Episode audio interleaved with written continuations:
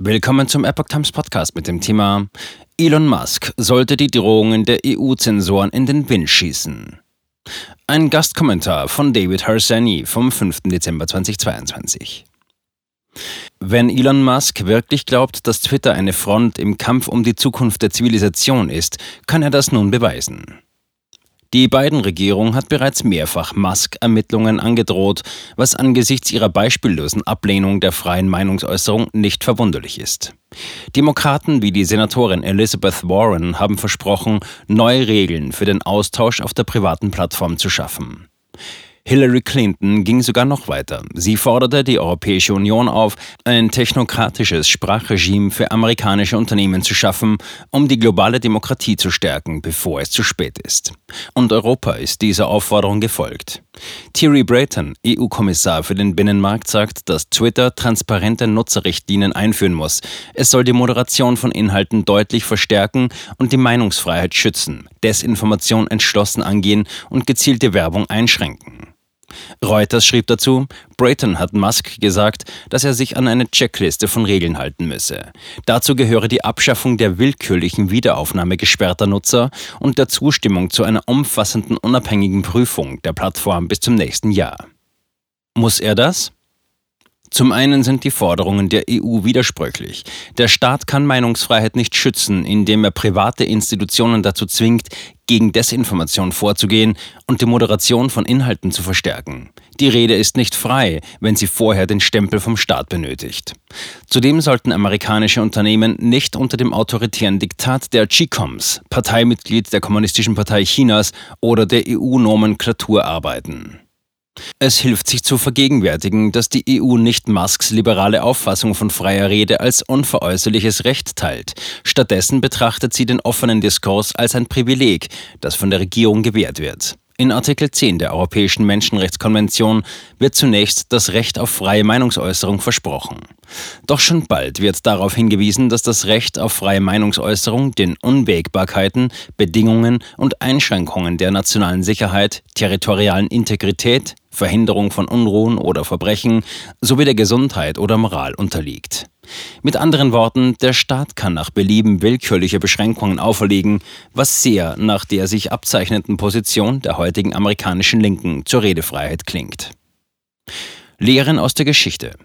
Nahezu jeder Zensor in der Geschichte der Menschheit hat argumentiert, dass die Redefreiheit eingeschränkt werden muss, um existenzielle Bedrohungen der Gesellschaft zu bekämpfen. Und fast jeder Zensor in der Geschichte hat über kurz oder lang eine Definition ausgeweitet, um die Rechte seiner politischen Gegner zu beschneiden.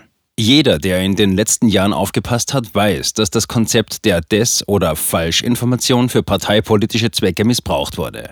Ganz gleich, ob der Staat nun mit Facebook zusammenarbeitet, um die Diskussion über den Ursprung von Covid-19 zu unterbinden, um China zu besänftigen oder ob er Tech-Unternehmen unter Druck setzt, Nachrichten während eines Wahlkampfes zu unterdrücken, um bevorzugte Kandidaten zu unterstützen.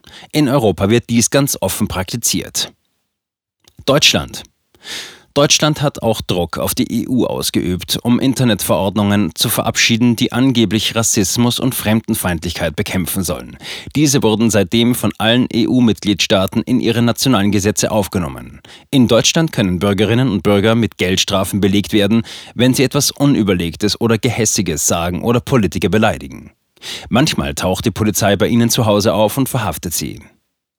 Hassverbrechen in Europa haben übrigens nur zugenommen. Und Europa ist, allgemein gesprochen, nach wie vor ein weitaus weniger toleranter Ort als die USA, in denen die politische Meinungsäußerung scheinbar uneingeschränkt möglich ist. Gesetze gegen Hassreden gelten nicht nur als antiliberal und missbräuchlich, sie sind auch wirksam. Gesetze gegen Hassrede schaffen nur das Gegenteil. In den 1930er Jahren gelang es nicht, die Flut des europäischen Faschismus mit Gesetzen gegen Hassreden einzudämmen. Im Gegenteil, sie trugen in gewisser Weise sogar noch dazu bei.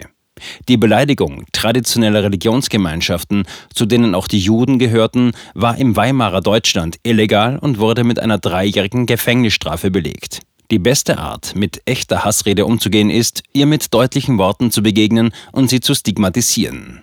Das Zensurregime der EU veranschaulicht sowohl die Unzulänglichkeiten als auch die Gefahren, die entstehen, wenn Regierungen ermächtigt werden, Moderationsrichtlinien zu diktieren oder das zu definieren, was sie als annehmbare Redefreiheit betrachten. Die meisten Big Tech-Unternehmen geben in Washington und Brüssel jedes Jahr zweistellige Millionenbeträge für Lobbying aus, um günstige Konditionen herauszuholen. Sie sind sehr anfällig für staatliche Einschüchterungen und Drohungen. Musk, der bereits wegen seiner anderen Unternehmen die Beziehungen pflegt, sollte die EU auf die Probe stellen und abwarten, ob sie ihre Drohungen wahrmacht und die Plattform verbietet. Was er keinesfalls tun sollte, ist nachgeben. Über den Autor. David Harsani ist Journalist, Fachautor und Herausgeber. Er schrieb acht Jahre lang für Denver Post und war mehr als sechs Jahre lang Redakteur bei The Federalist, bevor er 2019 leitender Redakteur bei National Review wurde. Harsani ist Autor von fünf Büchern, darunter First Freedom, A Ride Through America's Enduring History with a Gun, Erste Freiheit, ein Ritt durch Amerikas unendliche Geschichte mit Waffe und Eurotrash, Why America Must Reject the Failed Ideas of a Dying Continent. Eurotrash, warum Amerika die gescheiterten Ideen eines sterbenden Kontinents ablehnen muss.